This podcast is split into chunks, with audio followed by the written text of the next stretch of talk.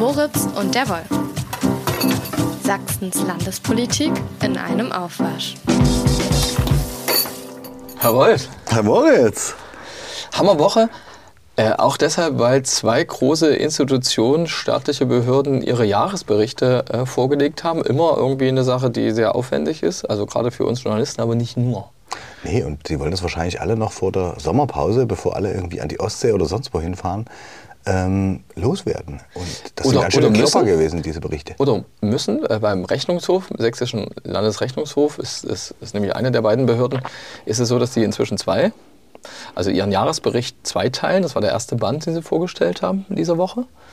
Äh, da kommt der zweite dann halt im, im Herbst. Dann musst du das schon irgendwie vorm, vorm Sommer machen, vor der, vor der Sommerferienpause.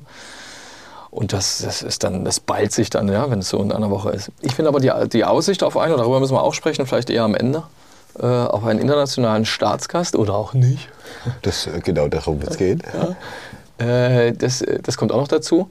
Äh, wobei das ja auch erstmal nur die Aussicht ist, ja. Ja klar, und der zweite, der zweite große Bericht, auch ein ziemlicher Klopper, ist der des Landesamts für Verfassungsschutz, der immer traditionell nach dem des Bundesamtes Genau. für Verfassungsschutz kommt und wahrscheinlich deswegen auch in dieser Woche gelandet ist. Aber interessant ist der Rechnungshof, da geht es um die Verschwendung von Steuergeldern. Das, das geht's immer. Diesen Satz hättest du immer sagen können. Also quasi, es geht beim Rechnungshof auch immer. Man, man kann also zuverlässig immer eigentlich als Überschrift äh, schreiben, Rechnungshof rügt Fälle, eine Verschwendung öffnen von Steuergeldern. Kannst du, glaube ich, immer machen. Ja klar, aber das, das wissen, glaube ich, nicht alle, dass es diesen Rechnungshof gibt und der auch die äh, Ausgaben der Regierung kontrolliert. total interessante und wichtige Instanz. Also hast du hier, ist- auch interessant in Sachsen, dahingehend, dass du einen ähm, mit dem ehemaligen CDU-Finanzpolitiker Jens Michel, Klammer auf, ich wundere mich, irgendwann lässt man es weg, weil es irgendwann mal egal ist, ja. Aber jetzt ist es noch der, weil der für viele Journalisten auch noch präsent war, weil er hier eben bis zur letzten Legislaturperiode ja auch einen sehr, sehr wichtigen Job hatte im Parlament als Finanzpolitiker Politiker der CDU dass dieser Rechnungshof eben von dem geführt wird. Ja, das ist also so eine Kontrollinstanz, die Jens Michel früher als Parlamentarier schon auch wahrgenommen hat. Kontrolle der Regierung da aus dem Regierungslager heraus. Jetzt als völlig unabhängige Instanz. Der war da damals auch schon so deutlich in seinen Worten. Und ich meine, wenn man, äh, ich war ja dabei ne, bei der Vorstellung, das ist schon eine bemerkenswerte Pressekonferenz. Dafür, dass da eine staatliche Behörde spricht, nehmen die kein Blatt vorm Mund. Ich glaube aber, das ist bei den Rechnungshofpräsidenten sowieso immer noch was anderes.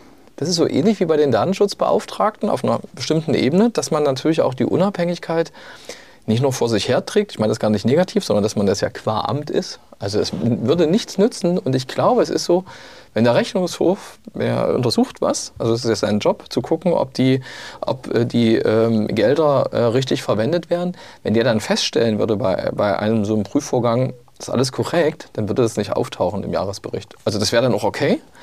Aber dann könnt, könntest du theoretisch an der Dicke, also gesetzt im Fall die Schriftgröße bleibt gleich, aber an der Dicke des, des Bandes immer feststellen, uh, äh, Ja, und ist der, der, der so dick, deswegen wollen wir uns eigentlich nur zwei Sachen eigentlich so richtig angucken. Ne? Zwei, Ja. zwei Etats, wenn man so möchte. Ja. Das, und das eine hat mit einem spektakulären Einbruch in Dresden im Jahr 2019 zu tun. über den wir auch schon gesprochen haben.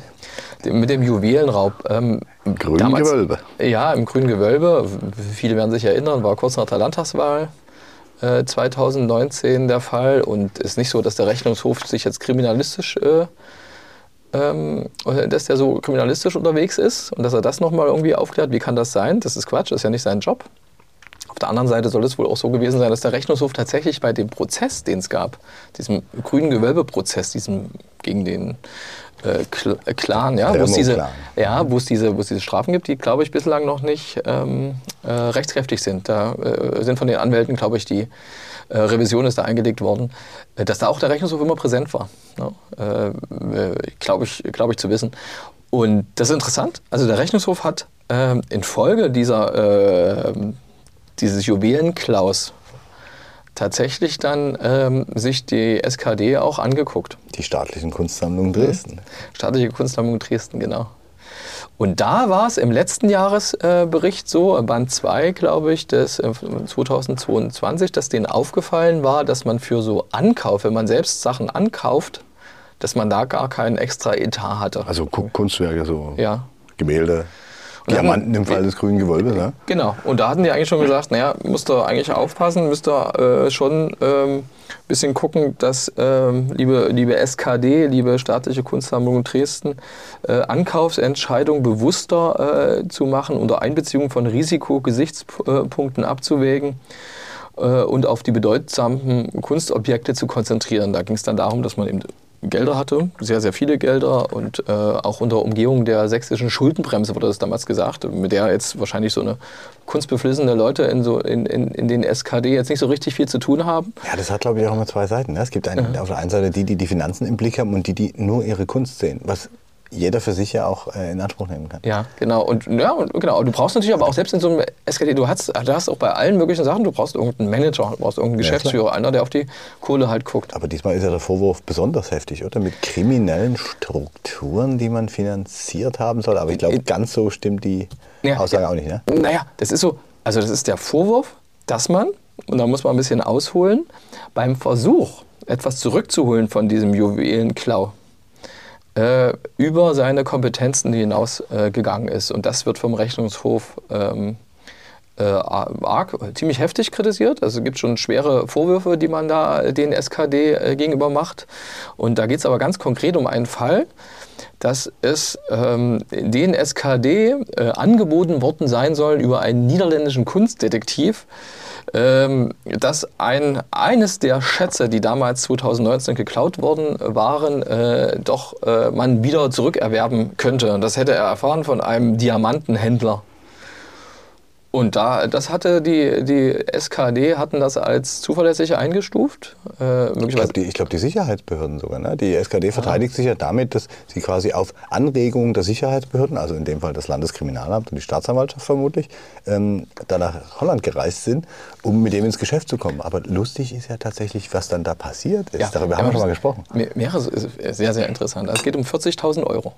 Also es geht um 40.000 Euro, die man von Spendern erhalten hat. Die SKD hatten dazu aufgerufen, hey Achtung hier, um Zurückerlangung, wie auch immer, damit man es auffindet, äh, Spender aufgerufen, hatten das auch. Also äh, das Geld, die 40.000 Euro, hatten die von einem ähm, äh, Privatmenschen bekommen.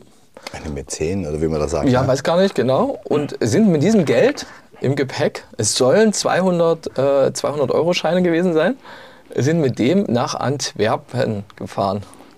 Und äh, dann hat also mit der äh, Generaldirektorin Marion Ackermann, die sich, das kann man vermuten, dann möglicherweise hätte feiern lassen wollen, äh, wenn das geklappt hätte. Ja. Die Kohle hat man übergeben, also wohl dem Kunstdetektiv, der die dann wiederum diesem Diamantenhändler übergeben wollte. Ich habe mal gehört, das ist in der Wohnung. Ja, aber ich glaube, dieser zweite Teil, ich glaube, dieser zweite Teil, das wurde auch im, im Prozess, äh, den es inzwischen gab, im anderen Gerichtsprozess bestätigt, dass es in der Wohnung war und da ist er dann getürmt. Genau, der ist abgehauen, ja? Kohle in die Hand genommen und tschüss. Ja, aber ich glaube, es war, da war nicht mehr der direkte Kontakt zu den SKD da, sondern zu, äh, auch nicht zu Marion Ackermann, sondern tatsächlich dann von dem Kunstdetektiv, der das Geld bekommen hat. Und dann war das in der Wohnung von dem. Und dann ist man ja äh, diesem vermeintlichen Diamantenhändler, das ist so ein Flohmarkthändler, so, so ein Schausteller. Ja? Also ja, der soll damit sein. Man, man, wundert sich ja, der Typ soll ja schon vorbestraft gewesen sein, alles, dass man die Personalie gar nicht überprüft ja, ja, aber, im Ja, den, aber es ist nicht aber der Kunstdetektiv. Das ist nicht der Kunstdetektiv. Es wird manchmal verwechselt. Also dieses Ding, dieses Vorbestrafte, ist wirklich dieser Schausteller, dieser, den ja irgendwie keiner kannte, der wiederum Kontakt hatte, angeblich, wie er überhaupt auf den, haben wir noch nicht erwähnt, Bruststern. Bruststern des ah, Weißen, Weißen Adlerordens. Ja? Ähm, so heißt das Ding. Und äh, das Ding ist inzwischen auch wieder da, beschädigt aufgetaucht. Das ist aber eine andere Aktion später gewesen.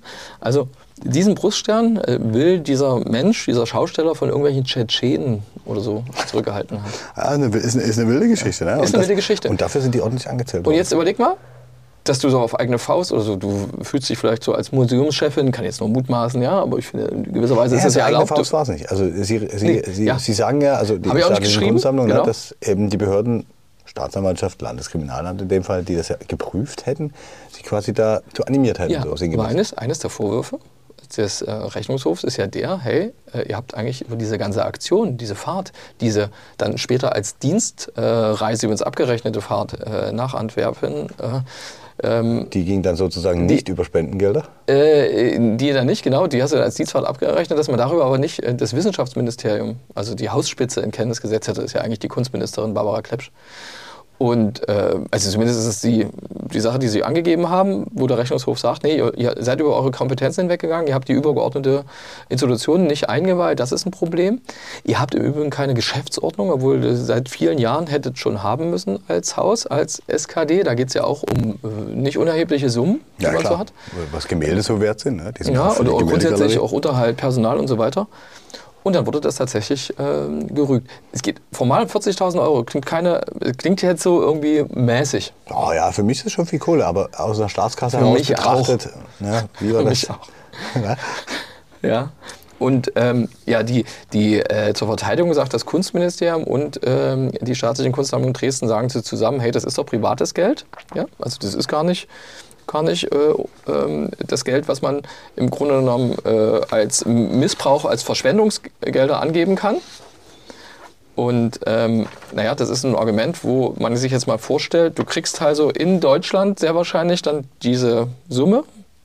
Vielleicht ist es auch übers Konto oder sowas Irgendwie habe ich das so egal. verstanden, dass es damit dann zu Staatsgeld wird, wenn es einmal vereinnahmt worden ist, oder? Wenn du es hast, musst du das ja verbuchen irgendwie. Du musst das so irgendwie, musst du Dings. Und dann überführst du es noch als von Deutschland, Gesetz im Fall ist es hier gewesen, nicht als die Übergabe des Geldes dann ähm, in den Niederlanden, äh, dann ist es äh, hier und dann ähm, fährst du damit über die Grenze und willst das Geld dann äh, zu einem guten Zweck tatsächlich ähm, ähm, übergeben.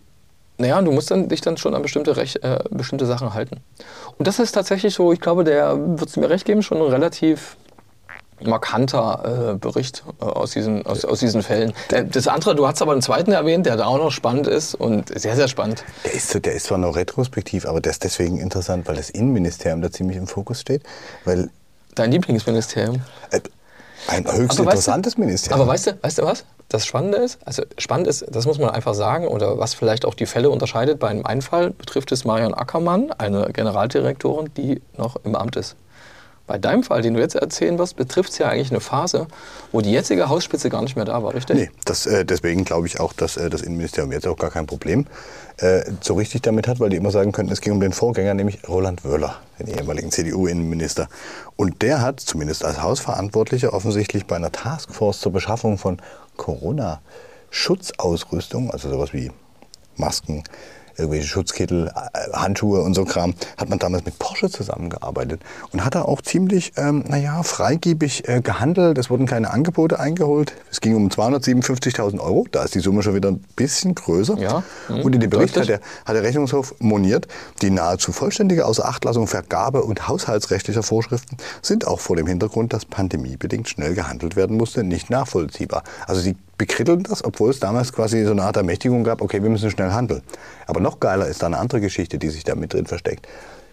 Die geht weit zurück, weil es wurden die Jahre 2018 bis 2021 untersucht und 2018 wir wissen ja, dass so ein Ministerium eine Pressestelle hat, die in der Regel auch ganz gut besetzt ist. Das Innenministerium als, hm, sagen wir mal, skandalgeplagtes Ministerium im Vergleich zu anderen hat dann auch eine etwas größere Pressestelle meistens. Und da hat Herr Wöller, mutmaßlich er selbst, einen Krisenkommunikator gebraucht. Und zwar nach dem ber- berühmten Hutbürger, der am Rand einer Pegida-Demo damals Journalisten ähm, angegangen ist, woraufhin eine Polizeitruppe der sächsischen Bereitschaftspolizei die Journalisten vom ZDF-Magazin äh, Frontal 21 eine Dreiviertelstunde lang festgehalten hat und einer Ausweiskontrolle unterzogen hat.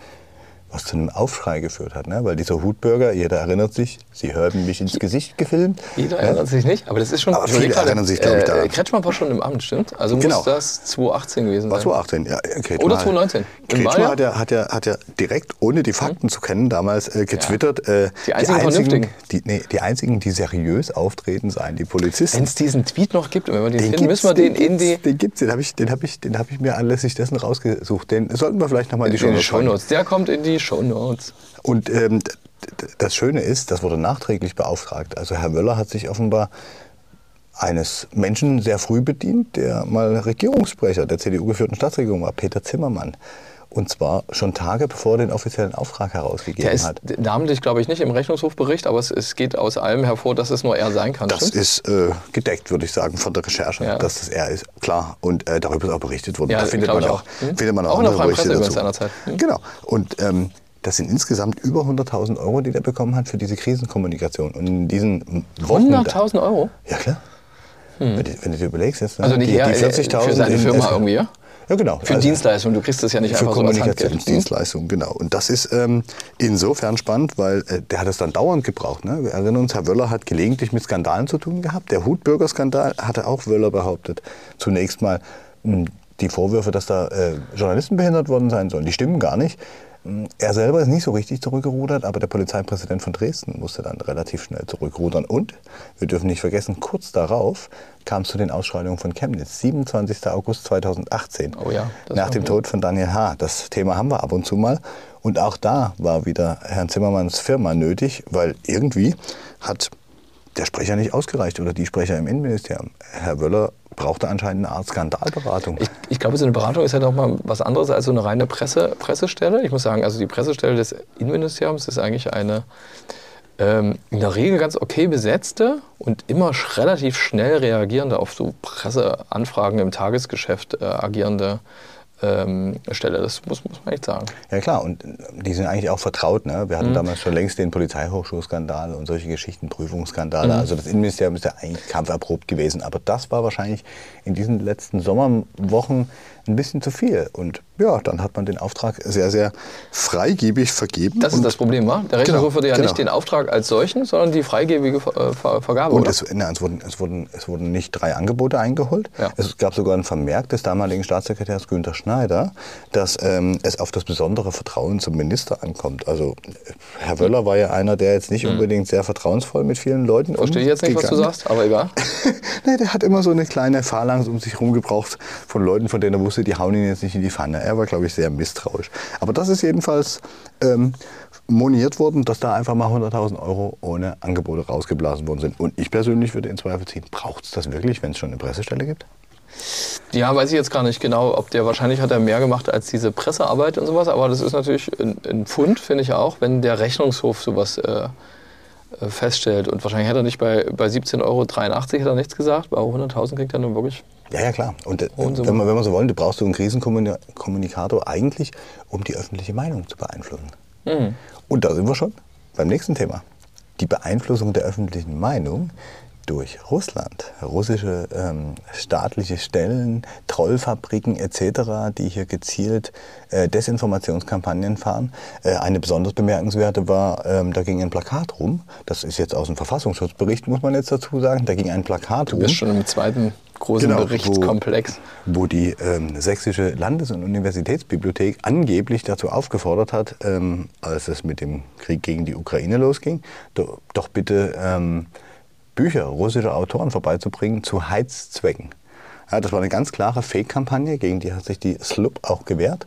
Aber das gibt es ganz oft und ganz viel. Und du kannst beobachten, man könnte jetzt hier Land auf Land ab sich ein bisschen Politiker angucken, bestimmte Demonstrationen, wo Banner hochgehalten werden. Das entspricht genau den Narrativen, die aus dem Kreml kommen. Aber jetzt mal ganz ehrlich, kriegt der sächsische Verfassungsschutz, kriegt der raus, dass das von Russland kommt? Ich frage deshalb, weil die Nummer mit Prigozhin letztens vom BND ja offenkundig Verschlafen äh, wurde. Äh, verschlafen worden sein soll, kann ich nur sagen. Ja, Ja, ich gehe mal da. davon aus, dass diese internationalen Cooler. Verwicklungen dann eher auf Bundesebene, beim Bundesamt stattfinden. Du meinst Aber auch die klar, russische Desinformation, aber dass die das gucken- jetzt nicht vom Genau, Landesamt aber- festgestellt wird? Aber auf der Landesebene gucken die sich natürlich an, was hierzulande agierende Akteure so von sich geben. Ne? Die Freien Sachsen sind da ein Stichwort. Wenn du auf den ihre Demos gehst, da glaubst du ja, dass Russland die tollste Demokratie ist. Ja, aber machen die das von sich aus ja oder haben die da, Diktatur. glaubst du, an die russischen Hinterleute? Das ist ja die- wieder die Frage. Das ist oder? doch die Frage, ob die Freien Sachsen, wir wollen jetzt ja nicht alle Akteure von denen aufzählen, aber ob die auf genau die gleichen Narrative kommen, da habe ich so meine Zweifel. Hm. Und ja,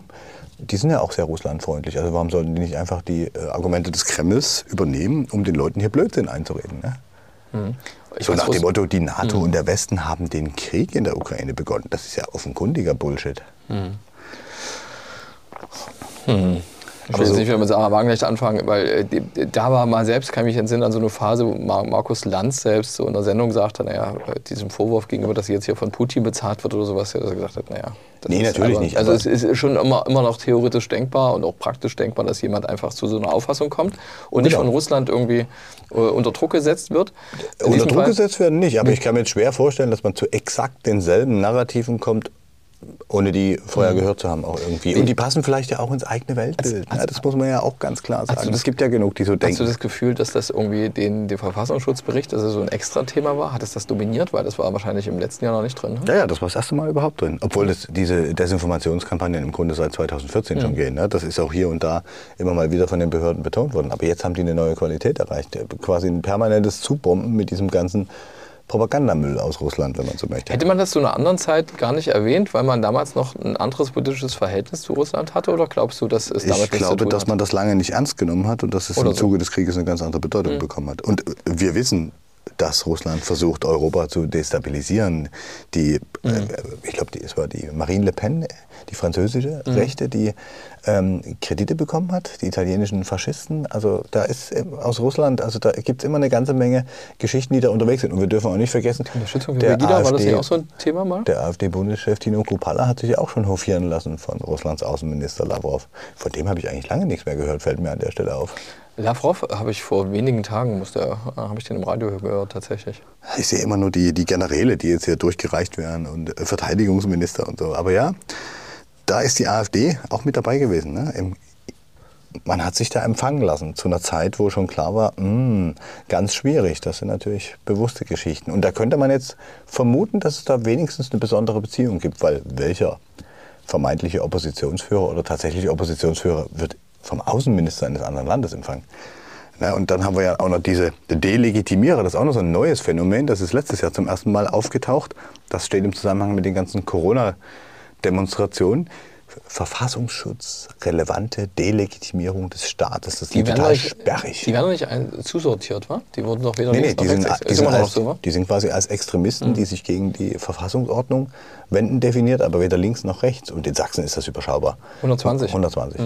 Gerade mal 120, die da richtig aktiv dabei sind. Die meisten hast du in dem Fall, glaube ich, in Baden-Württemberg. und Aber klingt, klingt, klingt das auch wieder, ich, ich werde immer bei solchen geraden Zahlen, das ist vielleicht eine gerundete Zahlen. Ist eine so- gerunde. Ja, ja. Wie man, Definitiv. das, wie, wie man das so feststellt. Ja, und dann kommt halt die übliche Statistik, ne? der Linksextremismus, da sind irgendwie Mhm. Links, rechts, hm. 40 dazugekommen von 850 auf 890. Die Reichsbürger, das ist interessant, die sind nahezu explodiert. Die haben sich um ein gutes Mhm. Drittel vergrößert von, ähm, auf 2500 von ehemals, muss ich gucken, äh, 1900.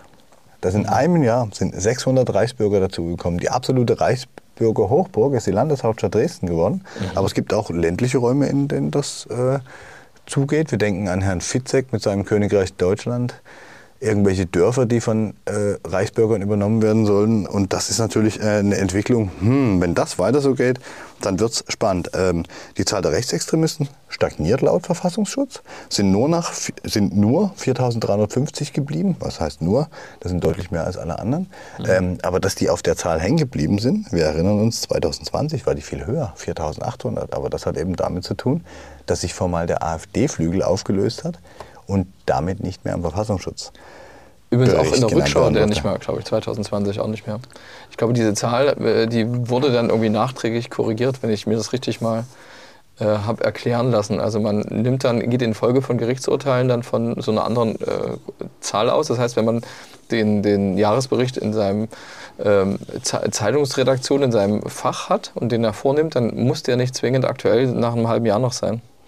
Das kann also sein, dass das dann äh, rausgelöscht wird. Die Frage ist, was der Vergleich ist. Weißt du, ob du zur letzten Zahl 2022 zum Beispiel die AfD-Leute mit drin hattest oder nicht? Schon ich glaube, das. Kölner Verwaltungsgericht hatte entschieden, dass wenn der Flügel sich aufgelöst hat, man entsprechend dieses Personenpotenzial, das dem zuzuordnen war, auch nicht mehr nennen darf. Ne? Das, ist schon, das ist schon so. Aber ähm, sehr Die spannend. AfD ist da also nicht drin, deren Nee, Mitglieder. Ja? aber was ich krass fand äh, bei der Vorstellung, dass der Verfassungsschutzpräsident Dirk Martin Christian sehr, sehr eindringlich vor den Freien Sachsen ähm, gewarnt hat. Er hat gesagt, das sind nicht irgendwie nur ein paar harmlose Lokalpatrioten mit Sachsenfolklore, sondern er hat dann auch noch richtig draufgehauen und gesagt, auch die NSDAP galt bei kleinen Bürgern und in der Arbeiterschaft als das kleinere Übel. Ich finde das schon eine krasse ja, überleg mal, aber das Aussage. klingt so ein bisschen wie ein Geschichtslehrer. Ja, ist klar, das das- seine Aufgabe?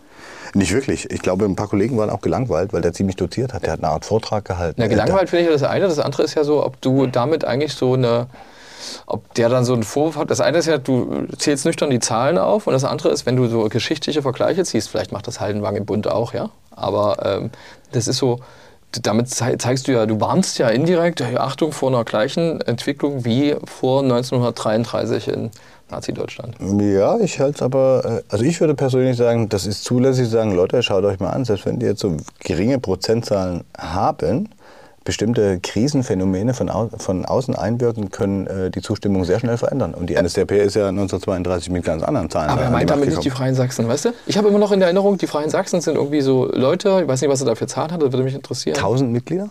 Freien Sachsen? Freie Sachsen wären Damals war das Bild, dass sich bei Corona, dass die letzten, selben 15 Leute immer von, dem einen, von der einen ja, Demo zur anderen fahren. Aber die, aber die Partei Freie Sachsen, die ja auch beim Bundeswahlleiter formell, ja, ist beim Bundeswahlleiter formell registriert, die sollen laut Verfassungsschutz ja 1000 Mitglieder haben. Und das ist jetzt schon eine Hausnummer, wenn man sich zum Beispiel anguckt, dass die FDP nur 2200, 2400 hat. Ja. Sehr schnell gewachsen, 21 gegründet von Mitglieder müssen es doch richtig Mitgliedsbeitrag und, so, und sonst was. Wie ist das Verhältnis bei Freien Sachsen AfD? Hat er dazu was äh, gesagt, der Verfassungsschutzbericht? Inwiefern das Verhältnis? Naja, irgendwie, ob die total nah, ob die Kooperation eigentlich bei der Landratswahl, ich kann glaube, mich erinnern, war ja, das mal? da gab es so vereinzelt Überschneidungen in der Landratswahl, aber nicht ja, direkt. Die, ich glaube, die, die sehen AfD sich... Die da nicht auftaucht in dem Verfassungsschutzbericht, kannst du da ja nun genau, auch schwer die, machen, ne? Okay. Man kann jetzt mutmaßen, dass die als Verdachtsfall beobachtet werden, aber über den darf ja der sächsische Verfassungsschutz immer noch nicht berichten. Ich glaube, als eines der wenigen Bundesländer, die das nicht machen. Ne? Also wenn ich mich als AfD einlassen würde mit den Freien Sachsen, hätte ich dann ein Problem.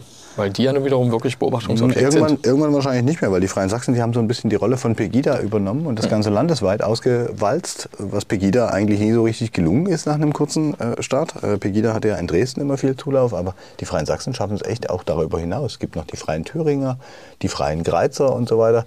Das hat sich alles aus den Freien Sachsen entwickelt, weil jedermann merkt, okay, über soziale Medien können wir hier gut mobilisieren. Und die verbreiten ja auch diese ganze russische äh, Propaganda und Fake News.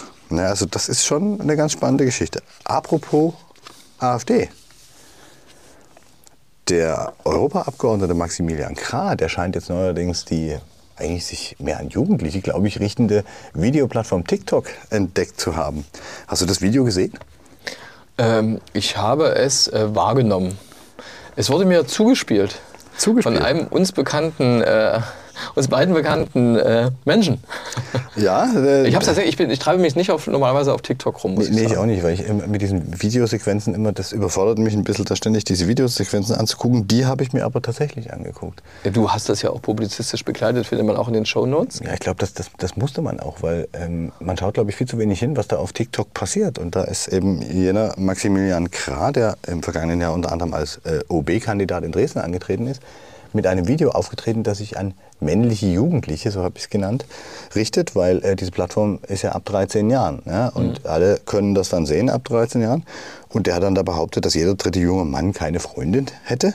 Hat er, hat er, gibt es da Shownotes? Hat er da irgendeine Statistik angeführt? Das hat er einfach Jeder so. dritte Mann hat keine Freundin. Jeder dritte junge Mann. Und äh, man weiß nicht, wen der, mit, wen, wen der mit jungen Männern jetzt alles meint, ja. keine Ahnung. Und dann, und dann kommen so komische Ratschläge wie, schau keine Pornos, wähle nicht die Grünen, lass dir nicht einreden, dass du lieb, soft, schwach und links zu sein hast.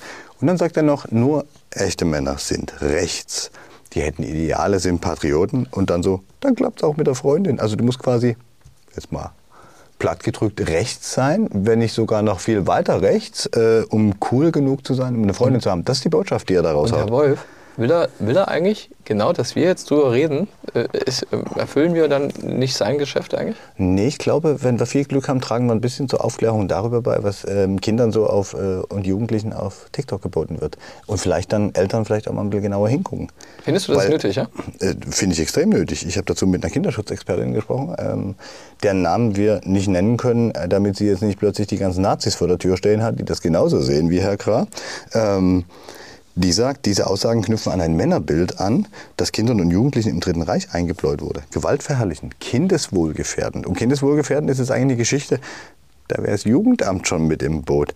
Und die ähm, ist natürlich ein starker Vorwurf auch. Ja gut, aber sie, sie sagt das, ähm, warum das, warum das so mhm. zu bewerten ist. Ne? Weil Krah ruft nämlich zu einer undifferenzierten Stärke auf, diese Coolness-Betonung, ohne diese mit Werten äh, zu untermauern, wie dass es auch den Schutz schwächerer Minderheiten und so weiter gibt. Und vor allen Dingen, Jugendliche, überleg mal, mit 13 bekommst du das serviert, vielleicht mit 14, 15. Ähm, Sie sagt, Jugendliche, die altersbedingt noch nicht in der Lage sind, überhaupt diese Aussagen richtig einzuordnen, mhm. kritisch zu reflektieren, die nehmen das halt für bare Münze. Für die ist das irgendwie, aha, okay. Ja, meinst, die gehen dann auch und halten sich, ey, hast du gehört, äh, jeder äh, dritte Jugendliche hat nur eine Freundin? Nee, die würden eher sagen, okay, ich muss nur so und so auftreten ich muss recht sein, dann bin ich cool und ich, dann habe ich eine Freundin. Das ich ist dieses Format nicht. Kann der jeden erreichen? Wie ist das? Also ist das so, du musst, musst dir folgen? Also wissen die dann, hey, das ist ein AfD-Europaabgeordneter und sind dann vielleicht skeptisch oder äh, Fan? Ich weiß, nicht, ich weiß nicht, wie skeptisch man in dem Alter schon ist. Wenn ich so an die Jugend- und Schulwahlen im Zusammenhang mit Landtags- und Bundestagswahlen mhm. denke, was du da so an AfD-Positionen um die Ohren gehauen kriegst ähm, von jungen Menschen, ist auch, da fragt man sich auch, wo kommen die her? Wahrscheinlich aus dem Elternhaus, weil das sind sicher keine eigenentwickelten es fällt einem natürlich auf, 9. Juni, äh, Europawahl. Maximilian Krah sitzt im Europaparlament. Wahrscheinlich gefällt es ihm da so. Ich weiß nicht, ob ihm da so gefällt. Letztes Jahr sollte mal aus seiner Fraktion ausgeschlossen werden und die Mitgliedschaft wurde suspendiert, weil er mit irgendeinem anderen paktiert hatte. Das Entscheidende ist, ob ihn seine Partei aufstellt. Ich glaube, die AfD macht das so wie das alle anderen außer die Union mit einer Bundesliste. Der muss also braucht einen günstigen Platz. Wa? Das machen die bestimmt, weil ich weiß nicht, ob sie den noch mal im Kommunalwahlkampf oder so haben wollen, weil der ja so ein bisschen nennen wir es mal elitär rüberkommt. Der hat immer so Hemden mit Manschettenknöpfen an und gilt so als der Shampoos-Maxe in der äh, du, Er war aber nicht der schlechteste Redner. Er ist wirklich ein ähm, ja, äh, Jurist der, und äh, kann ja, wirklich sich der, der kann hat lange im Gericht geübt, seine Reden, kann man sagen. Ne? Und mhm. ähm, er war ja vorher auch mal in der CDU. Und da gibt es böse Zungen, die sagen, da haben sie ihn nicht so richtig Karriere machen lassen und deswegen ist er zur AfD gegangen. Ist übrigens äh, nicht nur böse Zungen, ist ja offensichtlich. Also das, ja, er wurde halt nicht irgendwie, er hat glaube ich bei Wahlen ganz knapp mal als Kandidat für eine Landtags- und eine Bundestagswahl gegen Andreas Lemmel, wenn ich mein Gedächtnis nicht trügt, mal verloren. Da ist er mal parteiintern angetreten. Hm? Das, das, kann gut sein, aber zurück zum Video. Ähm, die Kinderschutzexpertin, die sagt halt auch, naja, die Jugendlichen, die sich daran orientieren, das sind die, die irgendwann versuchen, ihre vermeintliche Stärke und irgendwelche eingebildeten Rechte durchzusetzen, weil sie sind ja die coolen, starken äh, Patrioten, was weiß ich. Und die landen dann am Ende irgendwann vor Richter. Und mhm. die Opfer von ihnen könnte man im Krankenhaus besuchen. Und das sagt die, Kinder, äh, sagt die Kinderschutzexpertin. Und, okay. und auch ne, diese, diese Aufforderung, junge Männer sollten nicht lieb, soft und schwach sein, dass sich sowas natürlich auch gegen ähm, sexuelle Minderheiten wie homosexuelle und Transpersonen richtet. Inwieweit ist das eine Meinung oder schon so quasi so ein Fakt? Das ist ja der Punkt so ein bisschen auch, wa? Ich kann ja, so, ich kann ja ganz viel behaupten. Es wird ja in allen möglichen das, sozialen Netzwerken irre viel behauptet. Ne?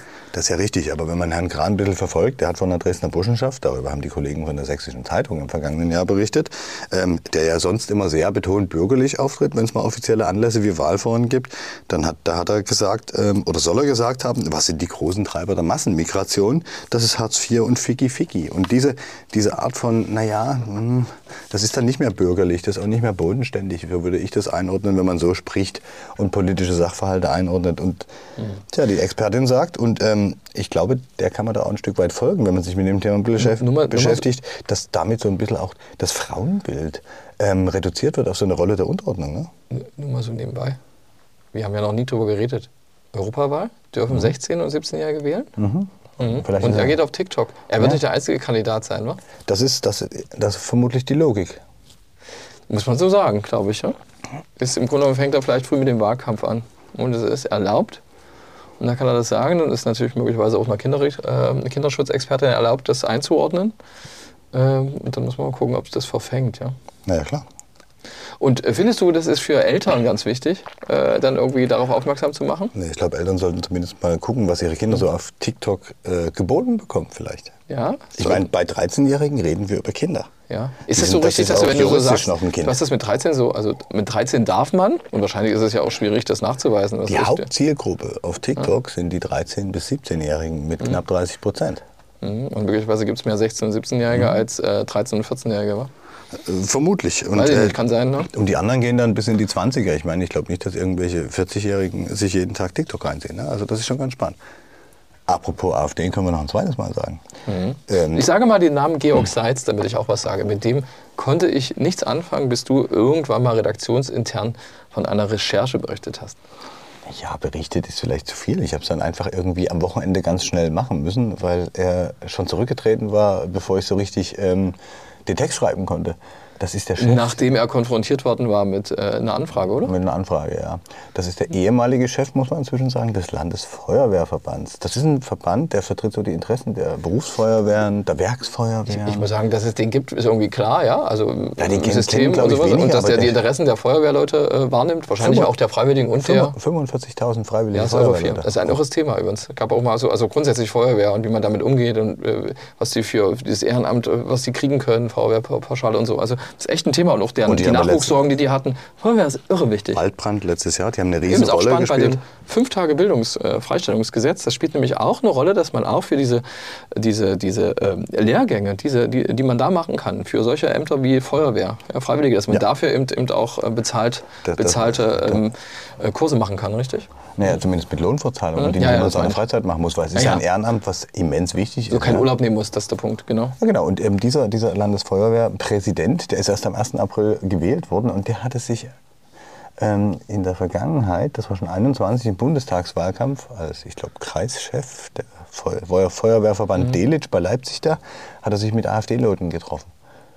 Und das Blöde ist halt, die haben das zur Wahlwerbung benutzt. Da ist ein Bundestagskandidat von der AfD dabei und zwei Er hat Landtagsabgeordnete. sich wahrscheinlich auch mit, äh, mit Vertretern von anderen Das, Parteien. das ist richtig. Der soll sich ja auch mit Fachgesprächen äh, treffen. Das Das entspricht immer noch der mhm. politischen Neutralität der Feuerwehr. Aber dieses Bild mit ihm und sein Auftritt wurde zur Wahlwerbung benutzt. Mhm. Hätte er, hätte er quasi sagen müssen, hey, Achtung, bitte nicht, ist klar? Ne, der hätte vielleicht irgendwann mal auf die Seite gucken können Mhm. von der äh, Abgeordneten aus Nordsachsen und sagen können, ähm, Leute, das passt nicht so richtig mit meiner Rolle bei der Feuerwehr Mhm. zusammen. Ähm, ich möchte auf diesem Bild nicht sein. Oder er schreibt einen anderen Text drunter, weil der Text war eindeutig politisch. Der war Mhm. eindeutig Wahlkampf. AfD wirkt und so ein Kram stand da drauf. Und die Staatsregierung Und stand er mit so. Namen oder hast du nur das Gesicht erkannt? Nein, mit Namen komplett. Da stand noch eine andere Feuerwehrfrau Ah, okay. dabei. Also mit anderen die AfD hat sich geschmückt mit dem genau, AfD, die haben sich mit äh, dem mit im Wahlkampf Feuerwehr. Zwei Der- Monate vor der Bundestagswahl. Da war er natürlich noch kein Landesfeuerwehrlandschef, wenn du sagst, erst Er am hat 1. aber, April. schon, hat aber schon damals gegen die politische Neutralitätspflicht der Feuerwehr verstoßen. Das Ah, die haben hat wir er jetzt, vorher auch gehabt. Hm. haben wir jetzt auch schwarz auf weiß, wie der Landesfeuerwehrverband in dem internen Schreiben in dieser Woche nochmal an seine Mitglieder geschrieben hat. Ne? Da, Hm. Die waren da sehr deutlich. Das haben sie nach außen gar nicht so offensiv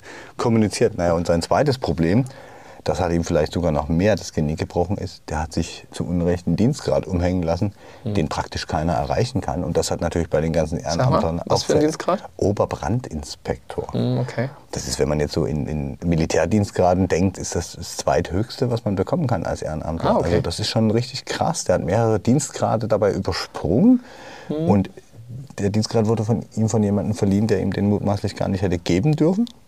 Auch noch? Und ah, es okay. wurde noch nicht mal geprüft, ob die Voraussetzungen vorliegen, weil um dahin zu kommen, brauchst du nicht nur irgendwie wahrscheinlich ein halbes Jahrhundert Feuerwehrtätigkeit und Führungsfunktion, sondern eine ganze Menge Speziallehrgänge, die er alle nicht hatte. Aber jetzt ist er das ja nicht mehr? Nee, Äh, also ist kein, ähm, also ist das jetzt schon nicht mehr oder hat er das niedergelegt oder gibt es Ersatz? Äh, Nee, er, ist schon, er ist schon eine Woche vor diesem Podcast ist er zurückgetreten, nach dieser Anfrage. vorsicht, vorsichtigen Anfrage, ob denn da was dran ist. Ja, also du, du stellst immer sehr, sehr vorsichtige Anfragen. Das immer ich total höflich und freundlich. Dann und, gibt es auch ähm, ganz viel Zeit, oder? Zum Antworten. Ja, na klar, könnte das sein. Das. Nee, er hat sich auch bei mir gemeldet. Also das muss man in aller Fairness sagen. Er hat mir schriftlich geantwortet, Glaubst er du, hat mich jetzt- angerufen. Glaubst du, dass weniger Leute Feuerwehr äh, werden wollen, nachdem sie das gelesen haben? Nee, das glaube ich nicht. Also hat Ich damit wirklich nichts zu tun. Da muss man mal echt, und die Feuerwehrleute, das ist jetzt so ein Einzelfall. Einzelfall, wissen Genau. jetzt nicht. Und D- Der absolute Einzelfall würde ich sagen an der Spitze. Allerdings, ähm, das Landratsamt Nordsachsen hat sich ja jetzt auch eingeschaltet. Das ist die Rechtsaufsichtsbehörde. Und die haben jetzt erstmal alle Beteiligten zur Stellungnahme aufgefordert. Da werden wir mal gespannt sein, ob da noch mehr aufpoppt. Vielleicht hat der Bürgermeister und der zuständige Gemeindewehrleiter ja noch mehr Beförderungen gemacht, die nicht so richtig irgendwie dahin gehören. Herr Wolf, wir müssen noch über was anderes sprechen. Das ist dieses Wort, was ich beim letzten Mal nicht aussprechen konnte. Also ich habe es dann ausgesprochen, ich habe das ja noch mal, einmal habe ich es noch mal angehört und gedacht, Mensch, Warte, einmal habe warte, ich es warte richtig gesagt. Me- Meinst du das hier, was äh, Dirk Panther, der SPD-Fraktionschef der, im der Landtag... erwähnt, er erwähnt das Wort, ich glaube, er erwähnt es ein bisschen, aber lass uns mal reinhören. Lass uns mal auf reinhören. Parteitag der SPD vom vergangenen Wochenende, das müssen wir hören.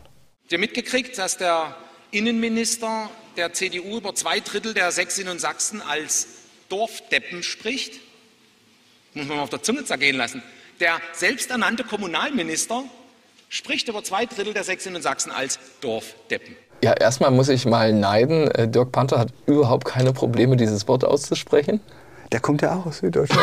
Das hört man. Das, ich finde, man ja, hört das. Ja, ja, das, das, finde, das hört man. Das, hört- das hört man total und damit hast du weniger Schwierigkeiten, ein dort sehr gängiges hm, Schimpfwort, könnte man sagen, auszusprechen. Ja, du hast beim letzten Mal vom Volldepp gesprochen, das kann ich auch bedenkenlos aussagen. Das war in Bayern, glaube ich. Noch. Ja, Aber das- das wir sind bei beim Bayern. Dorfdepp.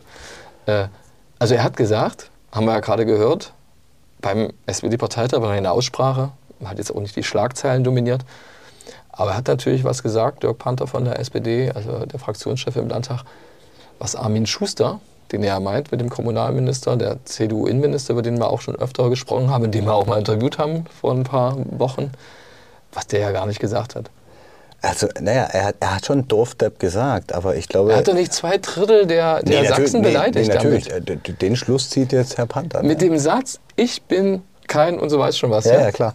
Äh, Ja, da sagst du einfach nicht, zwei Drittel der Sachsen haben eine Hacke. Nee, gar nicht, gar nicht. Aber äh, wenn man so ein Wort ausspricht, dann ähm, äh, stürzt sich der politische Wettbewerber drauf und benutzt das natürlich gegen einen. ne? Das Ja. ist, glaube ich, ein bisschen das Problem an der Stelle. Wahrscheinlich war das schon immer so, muss man sagen. Also wenn du so eine Vorlage lieferst und so weiter. Und das hängt ihm noch nach, genau. Und wir wissen ja immer noch nicht, wir haben das beim letzten Mal schon gesagt, dass wir nicht glauben, dass er einen Wahlkreis kriegt mehr, oder? Äh, weiß ich nicht. Ähm, vielleicht könnte das die ganze Sache etwas gefährden, aber da vergeht ja noch ein bisschen Zeit bis zur Landtagswahl. Ähm, und wenn er Glück hat, dann verschwindet der Dorf da wieder in der Versenkung und wird nicht mehr bemüht, weil es ist ja offenkundig, dass er nicht gemeint hat, dass alle Sachsen, die auf dem Land leben, Deppen sind, sondern er wollte damit einfach nur sagen, er kommt selber vom Dorf und kann trotzdem Großstadt und kennt sich da aus und findet das toll. Und es hat auch den SPD-Parteitag nicht dominiert. Nee, und das, war, ist jetzt nicht so ein Ding. Das war eine bisschen kämpferische Rede und ansonsten ging es da um ähm, ein paar Leitanträge zum Thema Ja, es ging um die Arbeiten. Wiederwahl von Henning Humann und Katrin Michel, der Ja, die war- Doppelspitze. die war aber ja gesetzt. vorher irgendwie gesetzt. Die war ja Hattest du gesetzt. geschrieben, dass sie das gleiche Ergebnis bekommen haben wie beim letzten Mal vor zwei Naja, Jahren? bis auf, bis auf wenige Nachkommastellen ist es im Grunde fast das gleiche Ergebnis gewesen. Und das war wirklich gesetzt, weil es gab ja nicht mehr Gegenkandidaten. Interessanter war, mit was sie sich in die Landtagswahl auf den Weg machen, mit den Leitanträgen, gute Arbeit, Zuwanderung, ähm, Arbeitsbedingungen verbessern, Bildungsurlaub, also Zeit. Ne? Bildungsurlaub darf man ja gar nicht sagen, weil da alle immer denken, man liegt ähm, am Strand während des Bildungsurlaubs. Aber diese Bildungszeit war dann natürlich ein Thema. Das ist Kann gut sein, dass sie das zur Bedingung machen. Ähm, mal sehen, das ist dann später irgendwann mal dran im Landtagswahlprogramm, was die SPD ja auch noch, dafür haben sie noch Zeit. Das könnte 1. dann- September 2024, falls wir das noch nie gesagt haben hier. Ja, hey, wir haben es im Dezember schon gesagt, letzten Jahres. Grüße an die Kollegen. also einer von uns hat es gesagt. Ähm, Ich war's nicht. wir, wir müssen über, und ich krieg noch einen Döner, glaube ich. Und das bringt uns doch zum nächsten Punkt. Lass Genau. uns wieder wetten. Ich, ich hätte die Chance, den Döner zurückzugewinnen, oder? Ja, das heißt dann aber so Das Nullsummen vielleicht, ja. spielen. Also aus mehreren Gründen wäre das jetzt besser, wenn ich die Wette gewinne. Die Wette lautet, kommt der französische Staatspräsident. Wir haben jetzt Freitag, Nachmittag. Die Uhrzeit verraten wir nicht, aber es ist Freitagnachmittag. Und wir wissen Dienstag, nichts. Dienstag soll er ja vor der Frauenkirche die Rede an Und die nächste Jugend Woche Europas Dienstag, halten. also am 5., am 4. Juli, 4. Juli, 4. Juli. wichtiger Tag auch für ein anderes Land, ne? Mhm, aber am 4. Juli soll er genau vor der Frauenkirche die Rede an die Jugend äh, halten, an die Jugend Europas. Und das hat er gerade in seinem eigenen Land mehrere Tage und Nächte hintereinander eher größere Probleme. Ja, ja, und er hat, äh, er hat nachdem ein äh, junger Mensch von einem Polizisten offenbar sehr gezielt erschossen worden ist, bei einer Verkehrskontrolle oder sowas, ähm, hat er heute selber getwittert, äh, dass ein Drittel der gestern Abend festgenommenen junge Menschen seien, teilweise sehr jung, wo doch bitte die Eltern ähm, Verantwortung übernehmen sollten. Da klingelt bei mir noch so ein bisschen der Leipziger Kessel von vor ein paar Wochen, am Tag X Wochenende nach. Aber ist doch krass, oder? Der hat richtig Theater. Heute Abend habe ich vorhin gesehen, hat die BBC eine Eilmeldung geschickt, sollen sogar Busse und Bahnen gestoppt werden. Wahrscheinlich um die Ausschreitung ein Also heute Abend ist ja. Freitagabend, ja. Äh, Das muss man ja auch sagen, das Wochenende war noch gar nicht. In Frankreich haben die wahrscheinlich noch gar keine Ferien, nehme ich mal an. Wir haben ja noch, ah, wir haben jetzt Juli, weiß gar nicht, wie das da ist. Aber ich würde das jetzt mal annehmen. Du hast also das, was sich bisher ereignet hat, natürlich infolge dieses Vorfalls, über den wir schon gesprochen haben. Ja, also diesen äh, Jugendlichen, der da von Genau. einem Polizisten ähm, erschossen wurde, kann man sagen. Ja, ja, man muss halt auch sagen, die Behörden haben da echt An lange reagiert, ne? weil die haben erst zwei Tage später den entsprechenden Polizisten in Urhaft genommen. Wenn sie das gleich gemacht hätten, hätte es wahrscheinlich Spielt die so Hautfarbe diese- eine Rolle von dem Jugendlichen? Ich glaube Ja, schon. womöglich, ja. Migration, Es- ne? Also das ist so äh, sowas, was man vorher aus den USA oder sowas war. Mhm. Wo man früher ein Wort äh, benutzt hat, was ich jetzt nicht benutze. Black Lives Matter. Ja, ja. ähm, klingelt Das da meinte auch ich so ein nicht, bisschen das nach. meinte ich nicht. Nee, nee, schon Genau. klar. Äh, Ich habe einen eleganten Übergang gesucht. Und, und, und du kannst aber wirklich, du kannst ja wirklich nicht davon ausgehen, also dass noch bei einem Thema, was gar nicht so weit weg ist, ja, wir haben noch gar nicht gesagt, wie die Wette ist, mein Lieber. Ja, ja. Aber ich sage dir an dieser Stelle mein Eins, also geht um Ich, den Döner. ich glaube, er kommt trotzdem. Ich glaube, er kommt nicht. Ich glaube nicht. Und ich habe keine geheimen äh, Kontakte sonst wohin, sondern ich glaube es einfach, dass er das nicht, nicht leisten kann, weil jetzt nimm mal an, Du meinst, wenn die Freitag Polizei- jetzt, wenn die zu Polizei Sonnabend, jetzt zu Sonnabend ist es nicht. Kannst du dann am Montag, er müsste glaube ich Sonntag sogar schon losfahren. Montag ist er da. Dienstag hätte er die Rede in Dresden. Für uns ist ja das Entscheidende in Dresden. Die Wette sollte genau sein, er, ob er am Dienstag in Dresden ist und die Rede an die Jugend hält, würde ich jetzt mal sagen, oder? Ich würde sagen, ja, auch wenn es schon krass ist, wenn am Wochenende vielleicht es zusammen zu Zusammenstößen in Frankreich kommt, wo die Polizei die Jugend niederknüppelt, die eigene, und dann kommt er nach Dresden und spricht Kann zur man sich nicht Jugend leisten. Ich Osteuropas. sage eindeutig nein, äh, kann sich nicht leisten. Freue mich schon auf den zweiten Döner und äh, Herr Wolf, das ist irgendwie, ich wette gerne mit, äh, mit, dir. Das ist noch nicht ausgemacht. Ich glaube, er kommt. Wir werden es sehen. Wir werden so oder so er über kommt, Frankreich, so genau. oder so über Frankreich sprechen. Wenn, er, wenn, wenn er kommt, dann haben wir das nächste Woche im Podcast. Vive la France, äh, was sagt man zum Schluss? Bon Weekend. Allez le bleu. Allez le bleu ist was, du magst ja gar nicht so Fußball, oder? Na, aber trotzdem ist das gut. Na Ja, klar, ja. ich mag die französische Herr Mannschaft. Wolf, bis zum nächsten Mal, letzten vor den Ferien. Herr Moritz, viel Spaß derweil.